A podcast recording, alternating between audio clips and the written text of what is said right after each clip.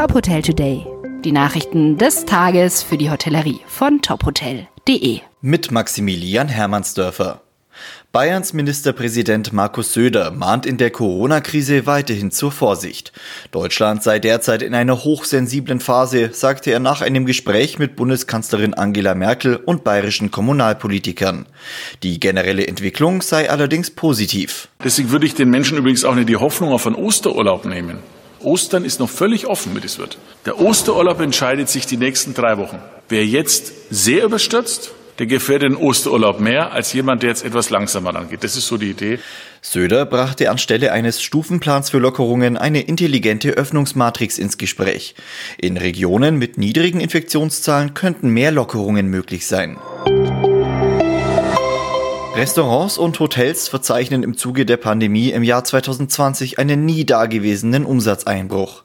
Das Statistische Bundesamt berichtet von 39 Prozent weniger Umsatz als im Jahr 2019.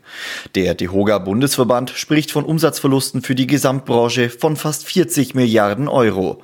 Umso wichtiger sei es jetzt, dass die versprochenen Hilfen für alle notleidenden Unternehmen schnell, unbürokratisch und in vollem Umfang ankämen. Präsident Guido Zöllig drängt weiterhin auf Nachbesserungen bei den Überbrückungshilfen und auf eine konkrete Öffnungsperspektive geht die deutsche Hospitality an die Börse. Laut Unternehmen sei dies eine Möglichkeit, die man sich vorstellen könne. Das Unternehmen plant weltweit zu expandieren.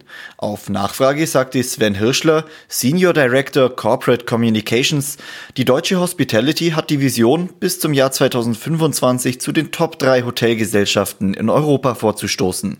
Ein Börsengang ist dabei auch eine der Möglichkeiten, die wir uns vorstellen können.